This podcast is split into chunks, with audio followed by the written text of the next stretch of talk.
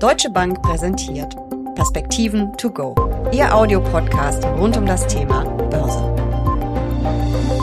Was für ein Jahresauftakt. An der Wall Street markierten die bekannten Indizes ein Rekord nach dem anderen und auch der DAX lässt sich nicht lumpen. Erstmals in seiner Geschichte ist er über die Marke von 14.000 Punkten geklettert. Und nun?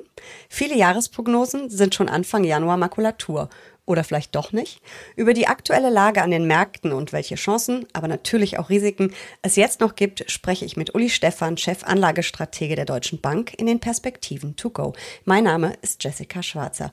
Uli, erstmal ein frohes neues Jahr. Ja, herzlichen Dank natürlich auch dir und all unseren Zuhörern ein gutes, erfolgreiches, vor allen Dingen aber gesundes und zufriedenes Jahr 2021. An den Märkten hat 2021 ja wirklich sensationell angefangen. DAX über 14.000. Damit ist eure Prognose bereits erreicht. Und nun?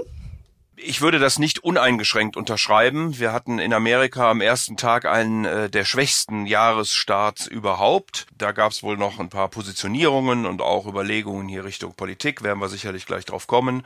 Aber danach hat es sich natürlich deutlich erholt, was auch wieder, glaube ich, den Hintergrund in Amerika hat. Äh, Blue Sweep, wie gesagt, Fiskalpakete werden wir gleich äh, zu kommen. Unsere Jahresprognose haben wir im November ja erstellt mit unserem Jahresausblick. Äh, die muss natürlich immer wieder überprüft werden. Äh, das ist keine Naturwissenschaft, ich kann das nur immer wieder betonen, sondern eher eine Art Richtungshypothese und wir werden sie überprüfen. Wir sind aber insgesamt der Meinung, dass das Jahr 2020 eines gewesen ist, in dem die realwirtschaftliche Seite sehr kompliziert war. Börsen dagegen relativ einfach und dass in diesem Jahr 2021 die Realwirtschaft sich erholen dürfte mit äh, den Impfungen, mit ähm, den Nachholeffekten, auch hier wieder die Fiskalpolitik, aber auch die Sparraten zu nennen, dass aber die Finanzmärkte wahrscheinlich etwas komplizierter werden. Deswegen erwarte ich nicht zu viel auf Indexebene, aber darunter eben in verschiedenen Sektoren und bei einzelnen Unternehmen. Und wenn man sich die Indizes anguckt, ist es ja wirklich beeindruckend. Ähm, der DAX hat seit seinem Tief im Corona-Crash, das war im vergangenen Frühjahr, im März, um mehr als 70 Prozent zugelegt. Das ist natürlich ähm, wenig überraschend, dass Anleger sich fragen, wie lange das noch weitergehen kann, wie lange so eine Rallye trägt. Was glaubst du?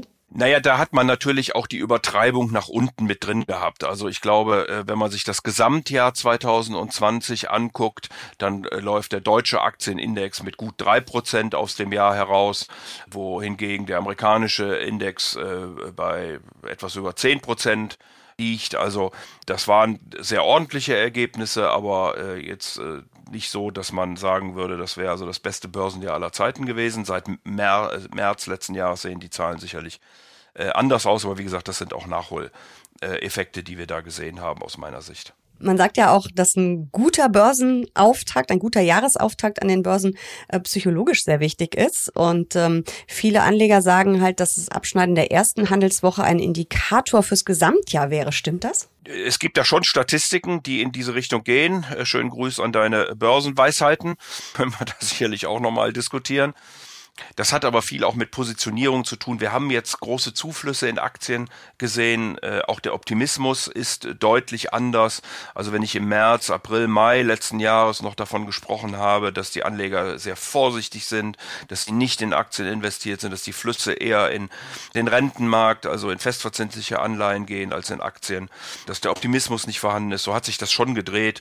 Der Bull-Bear-Indikator von 0 bis, bis 10, Entschuldigung, der im letzten Jahr ja quasi bei null lag, also bei extremem Pessimismus liegt mittlerweile bei äh, über sieben. Und auch daran sieht man eben, dass doch einiges an Zuversicht mittlerweile im Markt ist. Mm, es ist ja vor allen Dingen die Hoffnung, dass man die Corona-Pandemie endlich in den Griff bekommt. Stichwort Impfungen, die ja jetzt gestartet sind weltweit. Ähm, es ist aber ja noch ganz viel anderes passiert in den vergangenen Wochen. Wir haben ja jetzt ein bisschen länger nicht gesprochen. Schauen wir doch mal drauf. Kurz vor Weihnachten kam der Brexit-Deal. Ähm, was heißt das für die Märkte?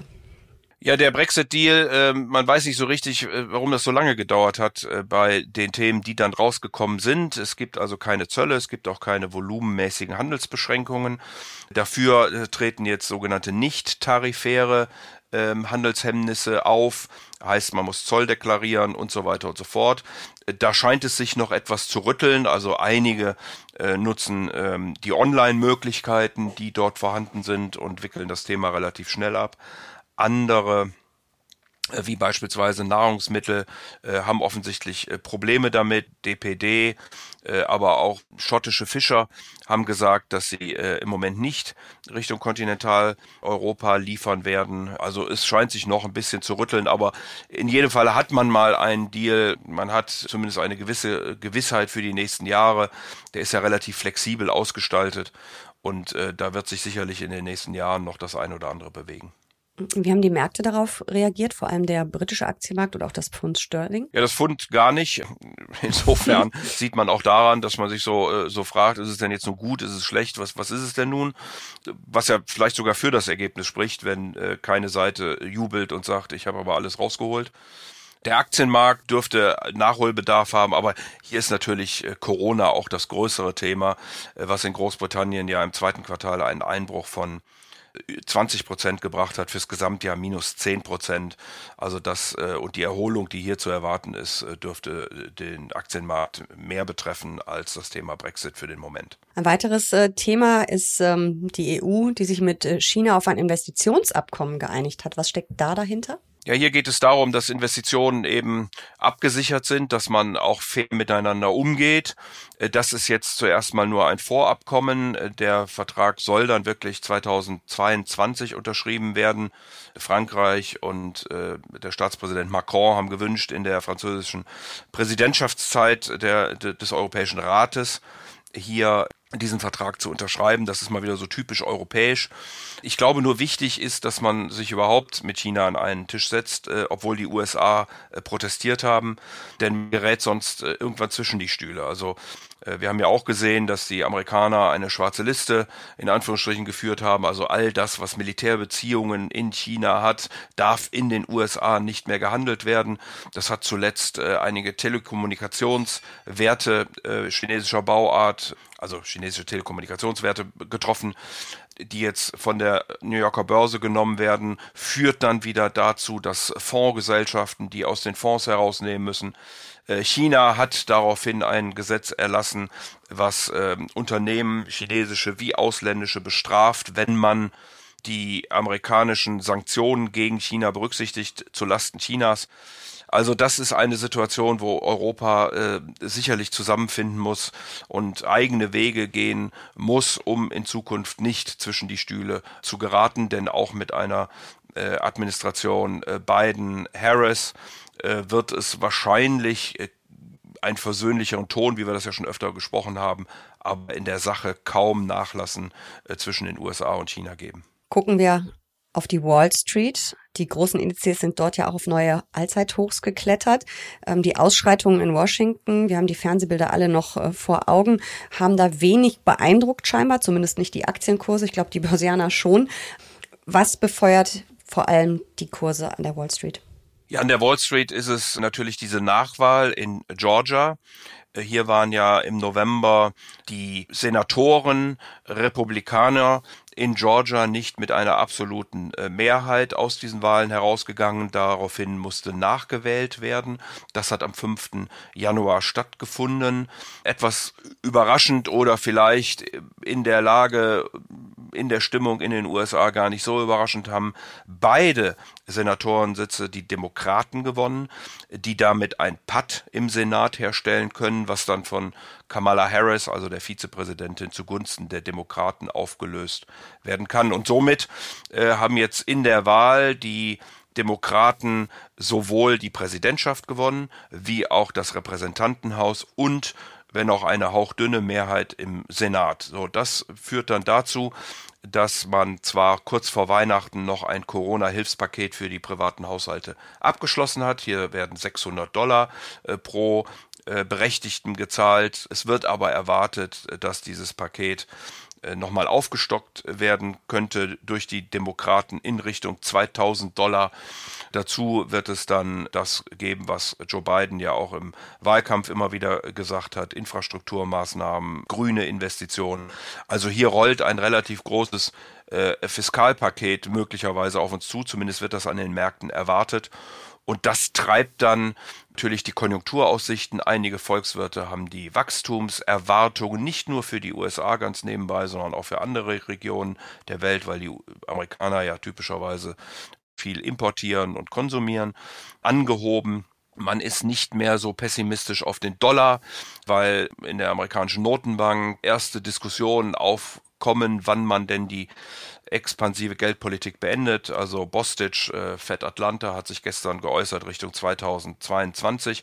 Das ist noch weit hin, aber dass diese Diskussionen überhaupt aufkommen, ist also äh, schon bemerkenswert.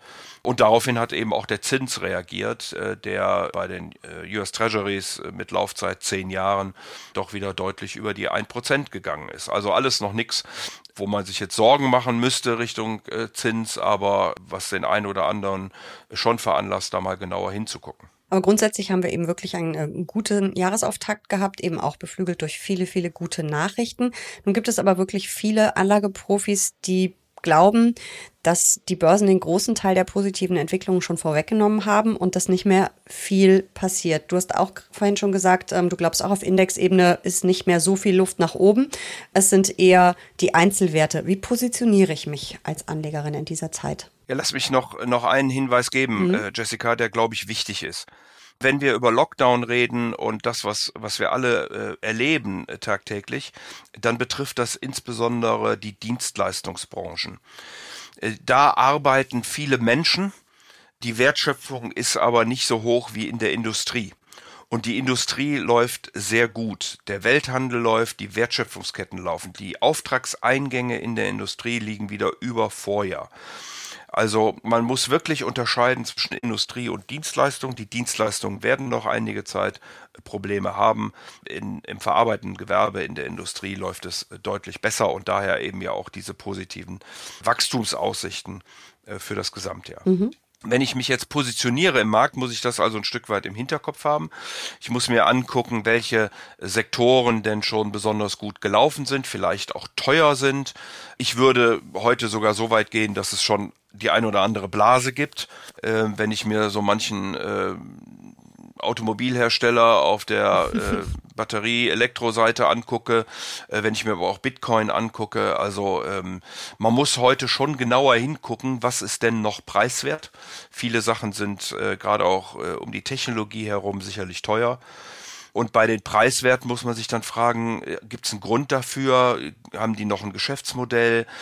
sind die vielleicht überschuldet oder zumindest haben die sehr hohe Schulden und äh, dann äh, auswählen. Also ich glaube, dass, wie ich das vorhin schon sagte, das ja, Aktienbörsenjahr 2021 etwas komplizierter wird, wird sehr viel genauer hingucken müssen, wo man investiert. Und ich würde empfehlen, dass man jetzt nicht den teuren Werten hinterherrennt, sondern dass man äh, etwas sich etwas mehr Mühe gibt, etwas mehr Steine umdreht, äh, sucht, wo sind denn äh, zyklische, preiswerte äh, Unternehmen, Sektoren, die von einer Erholung und von einer Öffnung dann ab dem zweiten, möglicherweise dritten Quartal profitieren können. Also das wären die üblichen Verdächtigen, über die wir schon gesprochen haben, Tourismus, Industrie, Konsum, Luxusgüter, solche Dinge.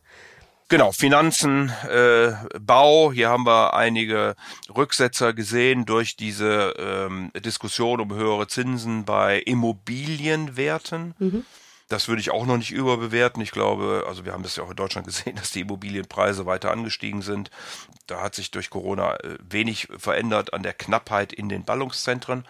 Ich halte das für nicht stichhaltig, wenn ich immer wieder lese, dass die Leute jetzt schon wegen äh, Corona äh, aufs Land ziehen. Also in einer solchen Geschwindigkeit von drei, vier Monaten hat sicherlich niemand äh, diese, also das Thema verstanden, sich entschieden, ein Objekt gefunden, sein altes verkauft, ist umgezogen und so weiter und so fort. Also das halte ich äh, für etwas übertrieben, dass man das jetzt schon wirklich sieht.